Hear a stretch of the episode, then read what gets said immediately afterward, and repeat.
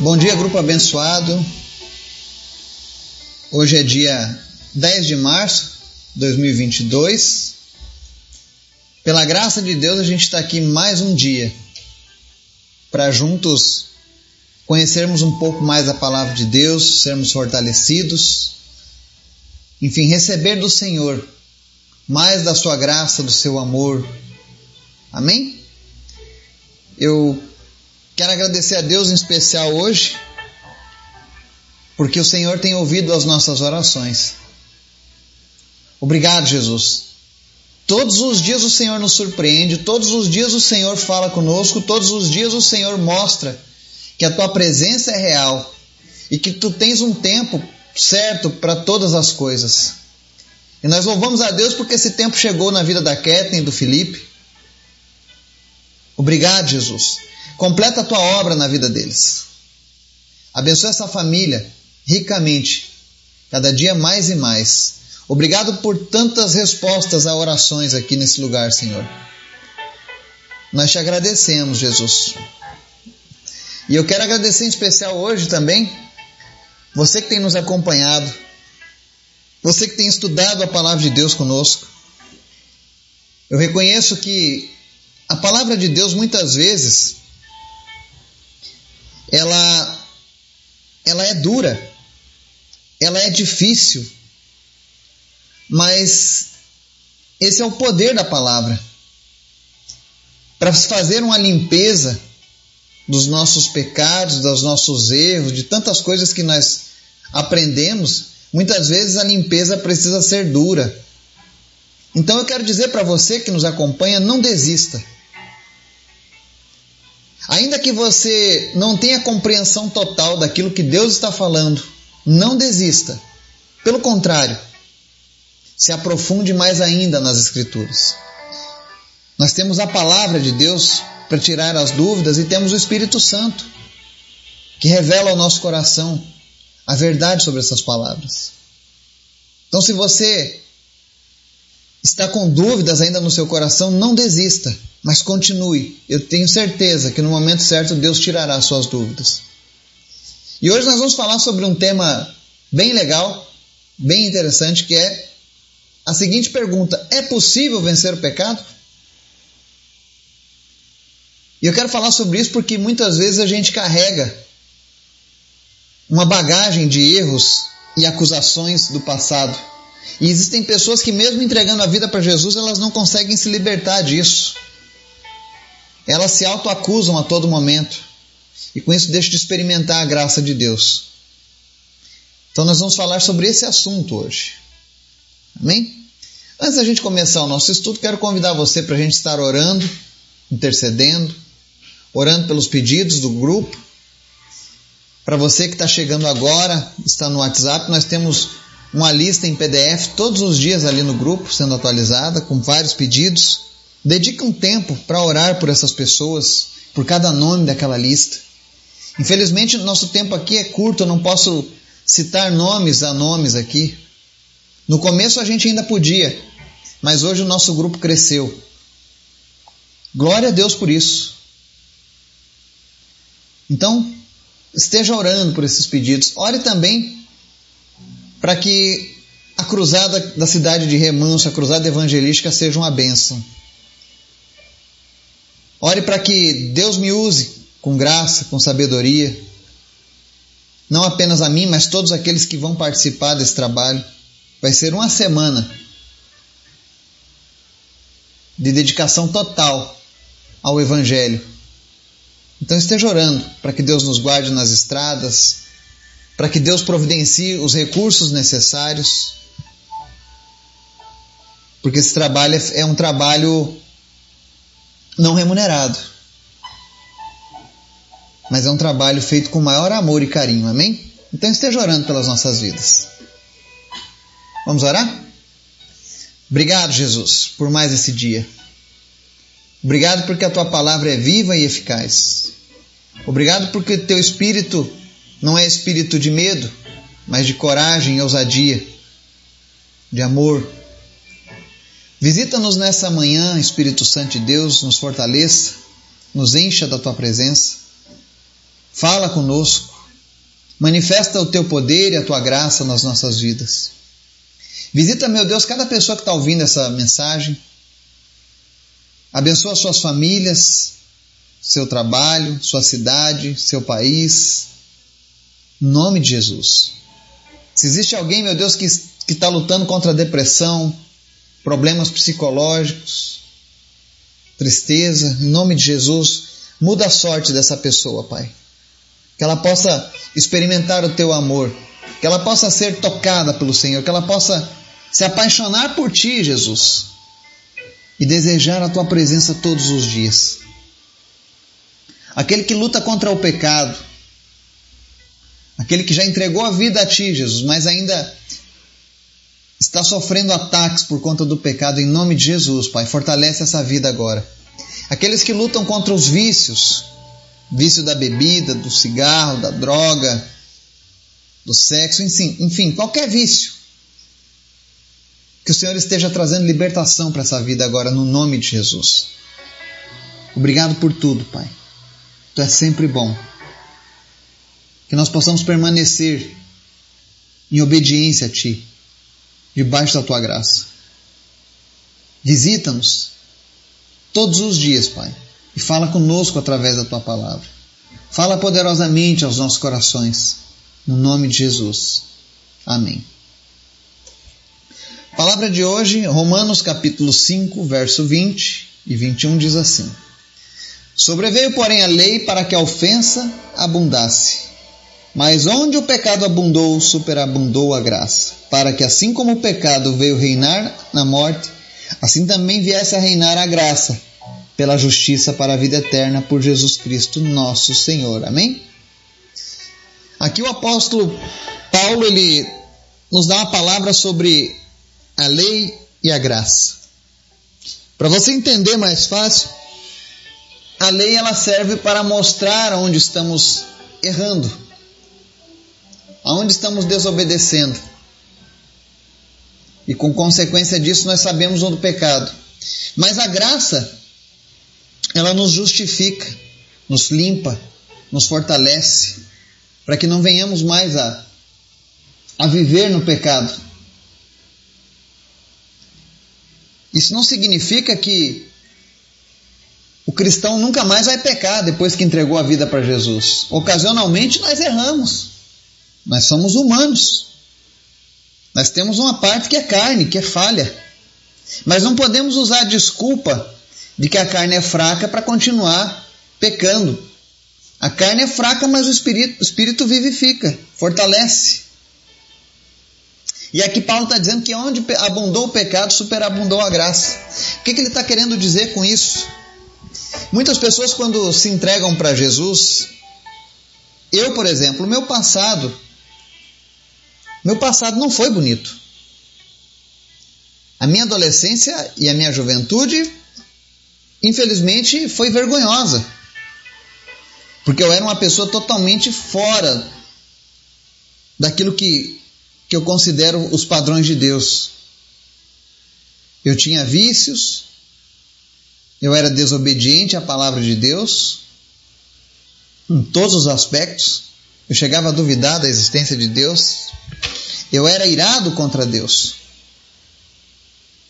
E eu tentava encontrar prazer, satisfação nas coisas que a minha carne e o mundo me oferecia, e com isso cada vez mais eu me afundava no meu pecado. E talvez, se eu não conhecesse a palavra de Jesus, hoje eu nem estivesse vivo. Eu nunca esqueço quantas vezes eu, eu chorei pelas madrugadas, embriagado. Não pelo efeito da bebida, mas porque eu sentia vergonha das coisas abomináveis que eu fazia. E eu me sentia fraco, eu não tinha forças para sair daquele meio, daquela vida. E muitas vezes eu pensei que eu não teria mais chances, que eu seria destruído por tantos erros que eu cometia. Até que um dia eu conheci Jesus. E isso transformou a minha vida. E eu posso dizer para você que eu vivi essa passagem de onde o pecado abundou, superabundou a graça.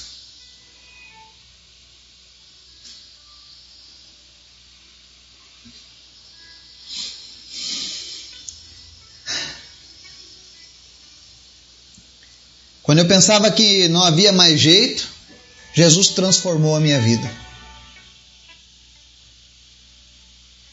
E hoje quem me conhece, e eu não digo isso para meu orgulho, mas entenda, eu estou falando isso porque eu quero exaltar o Deus da minha vida. Sabe que o Eduardo de hoje não tem nada a ver com o Eduardo do passado. Claro, eu nunca fui um bandido, nunca fui uma pessoa ruim. Mas a minha vida foi remida pelo sangue de Jesus. E a graça de Deus tem superabundado a cada dia. Foi graças a esse Deus que hoje nós temos a oportunidade de levar outras pessoas a Cristo e trazer esperança para aqueles que também viviam como eu no pecado. A Bíblia diz aqui no verso 21 que o pecado reina, reina na morte, mas a graça pela justiça reina para a vida eterna. Deus não quer que ninguém seja condenado pelos seus pecados. Deus quer que as pessoas sejam salvas. Deus quer que as pessoas sejam redimidas. Deus quer que as pessoas tenham uma vida plena. E o pecado ele se apresenta de muitas maneiras. Eu não preciso listar todos os tipos de pecado, porque eu tenho certeza que você que me ouve sabe o que é pecado. Você sabe o que, que desagrada ou não a Deus. Mas a ideia dessa mensagem não é que você se sinta culpado pelo seu pecado e você se afunde e saia da presença de Deus. Pelo contrário. Quando nós expomos o pecado, quando nós expomos os nossos erros, os nossos problemas, na verdade, Deus está nos dando uma oportunidade de mudar de vida, de experimentar algo que é bom de fato. Talvez você tenha vivido apenas experiências ruins na sua vida. Mas isso não define quem você é diante de Deus, isso não define o futuro de Deus para a sua vida. Deus te criou, Deus te chamou para que você fosse alguém, alguém vitorioso, alguém vencedor, alguém com a vida plena. E essas coisas só podem ser encontradas em Cristo. Então, como vencer esse pecado? Romanos 6 diz assim, dos versos 11 ao 14. Por favor, se você tem Bíblia, anote essas referências e faça a leitura da sua Bíblia. Para que você saiba que não são palavras do Eduardo, mas são palavras do próprio Deus para a sua vida. Não seja refém do engano, nem da ignorância. Romanos 6, do 11 ao 14 diz assim: da mesma forma, considerem-se mortos para o pecado, mas vivos para Deus em Cristo Jesus. E agora vem a dica de como vencer o pecado. Portanto, não permitam que o pecado continue dominando o corpo mortal de vocês, fazendo que obedeçam aos seus desejos. Olha só. Primeira coisa para vencer o pecado: Considere-se morto para o pecado, mas vivo para Deus em Cristo. É o chamado nascer de novo. Quando eu entrego a vida para Jesus, eu morro para este mundo e nasço para a glória de Deus. E eu preciso manter essa, essa ideia de que eu estou morto para o pecado todos os dias viva na minha mente. Não se esqueça que aquele velho homem, aquela velha mulher morreram no dia que você entregou a vida para Jesus. Não queira basear as experiências de hoje na vida que você levava antes de Jesus. Porque antes de Jesus você não tinha o Espírito Santo que te fortalecia contra o pecado. Você não tinha o Espírito Santo para te fortalecer, para te animar, para te abraçar e dizer: Olha, eu te amo, eu estou com você, eu quero você, eu vou ajudar você. Porque é isso que o Espírito Santo faz. Ele é maravilhoso. Eu desconheço alguém que veio para Cristo e não recebeu o cuidado, o amor, a atenção, o carinho do Espírito Santo. Muitas vezes você pode não ter tido o amor dos seus pais, pode não ter tido o amor do seu marido, do seu namorado, da sua esposa, dos seus avós, enfim. Mas em Deus você sempre terá o amor perfeito. Então considere-se morto para o pecado, mas vivos para Deus. E aí ele vem no verso 2 dizendo: Não permita que o pecado continue dominando o corpo mortal de vocês. Existem coisas que Deus faz, mas existem coisas que estão na minha alçada. Quem decide se eu vou me embriagar ou não sou eu. Quem decide se eu vou sucumbir ao desejo de mais uma droga ou de mais um cigarro sou eu. Quem decide se eu vou adulterar, prostituir sou eu. Como que eu decido? Eu não posso permitir que o pecado domine o meu corpo. Não permita que o pecado domine o seu corpo. E você sabe quando isso acontece. Quando o seu corpo te, te leva a desejar algo que não é legal, algo que é contrário à natureza, algo que é contrário à palavra de Deus, à vontade de Deus, você sabe isso. Não permita. Como que eu não permito? Simplesmente clame, Espírito Santo de Deus, eu estou prestes a cometer um engano e eu não quero. Me ajude, me fortaleça, me ilumine. A palavra diz que Deus é socorro bem presente na angústia. Então não permita que o pecado domine o seu corpo. Porque o pecado muitas vezes vai ser realizado dessa maneira. Seja através da sexualidade, seja através do uso de entorpecentes. Não permita. Porque ao fazer isso, o teu corpo está obedecendo o seu desejo carnal. E isso é contra a vontade de Deus. Isso vai para te levar à destruição. E Deus não quer a sua destruição. Deus quer que você seja uma pessoa feliz, de sucesso nele. O verso 13 diz assim: Não ofereçam os membros do corpo de vocês ao pecado, como instrumentos de justiça. Antes, ofereçam-se a Deus como quem voltou da morte para a vida.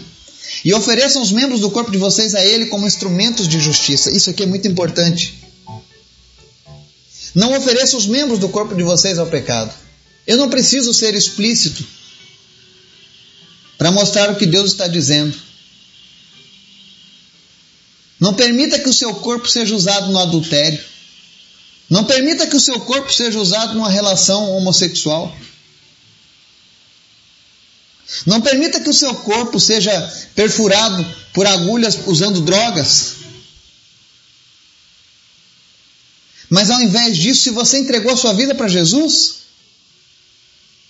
pense na segunda chance que Deus está te dando. Sabe aquelas pessoas que sofrem um acidente e escapam milagrosamente? Ou alguém que sofreu um, um, um ataque cardíaco, que um médico foi lá e ressuscitou, ela fica grata para aquele médico o resto da vida. A pessoa que fez aquela massagem cardíaca. Faça da mesma maneira com Deus, porque Deus te deu uma segunda chance. Deus te livrou de algo terrível.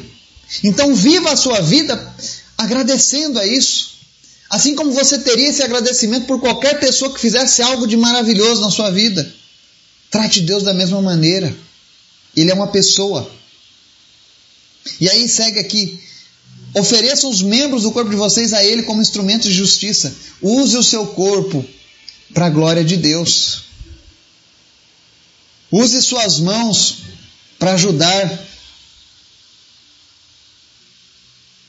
Use suas pernas para ir aonde ninguém quer ir, para oferecer esperança. E aí no verso 14 diz assim: se você seguir isso, ele diz assim: pois o pecado não os dominará, porque vocês não estão debaixo da lei, mas debaixo da graça. Nós não estamos mais sob o domínio do pecado. A partir do momento que Jesus ofereceu a redenção e eu aceitei, eu não estou mais debaixo do domínio do pecado. Eventualmente você pode errar, mas não será mais algo proposital será um acidente. O pecado não é mais o senhor daquele que foi redimido por Cristo. Mesmo que a gente tenha uma velha natureza pecaminosa, o cristão genuíno ele não vive segundo os padrões do pecado, mas ele vive segundo os padrões da graça de Deus. Não pense que é impossível vencer o pecado, porque ele já foi sujeitado ao poder de Cristo. Então persevere. Continue buscando, ainda que seja difícil, sabe? Eu não sei se você já teve experiência com alguém que foi para uma clínica de recuperação. Eu trabalhei muito tempo acompanhando pessoas numa, num centro de recuperação. E esse centro de recuperação, diferente de outros, eles não usam nenhum medicamento para abstinência do viciado, do dependente químico. Ele é largado lá. A única coisa que ele vai ter de medicação é a palavra de Deus e oração, todos os dias. E nos primeiros dias é difícil, por volta de uma semana, duas semanas, eles sofrem o, cor, o corpo sofre uma abstinência terrível. Eles alucinam, eles têm uma série de problemas. Porque a tua carne ela anseia por aquilo ali e ela esperneia de todo jeito, porque a tua carne quer te destruir. Mas passadas aquelas duas semanas, eles se acalmam. E eles ficam geralmente até o nono mês sem sentir falta. porque eles mudaram os hábitos. E aqueles que entregam a vida para Jesus, melhor ainda. Eles já não vivem mais segundo o padrão da vida que eles tinham quando estavam na droga. Não existe nada impossível para Deus, entenda. Jesus venceu a morte, venceu o pecado, e eu e você poderemos vencer também. É uma luta diária, mas que será recompensada com a glória eterna ao lado de Deus. Que Deus nos abençoe em nome de Jesus. Amém.